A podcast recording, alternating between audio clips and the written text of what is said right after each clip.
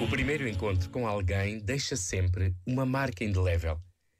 Mas o encontro com Jesus que os primeiros apóstolos fizeram foi de tal modo transformador que eles sentiram a necessidade de que outros também o fizessem.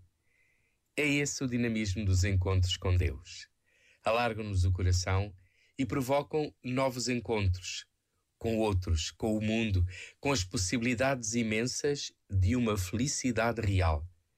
Mas para isso é preciso estar abertos e disponíveis. Desejar mesmo entrar no projeto maior de uma vida também maior. E aceitar o convite. Vinde e vede. Este momento está disponível em podcast no site e na app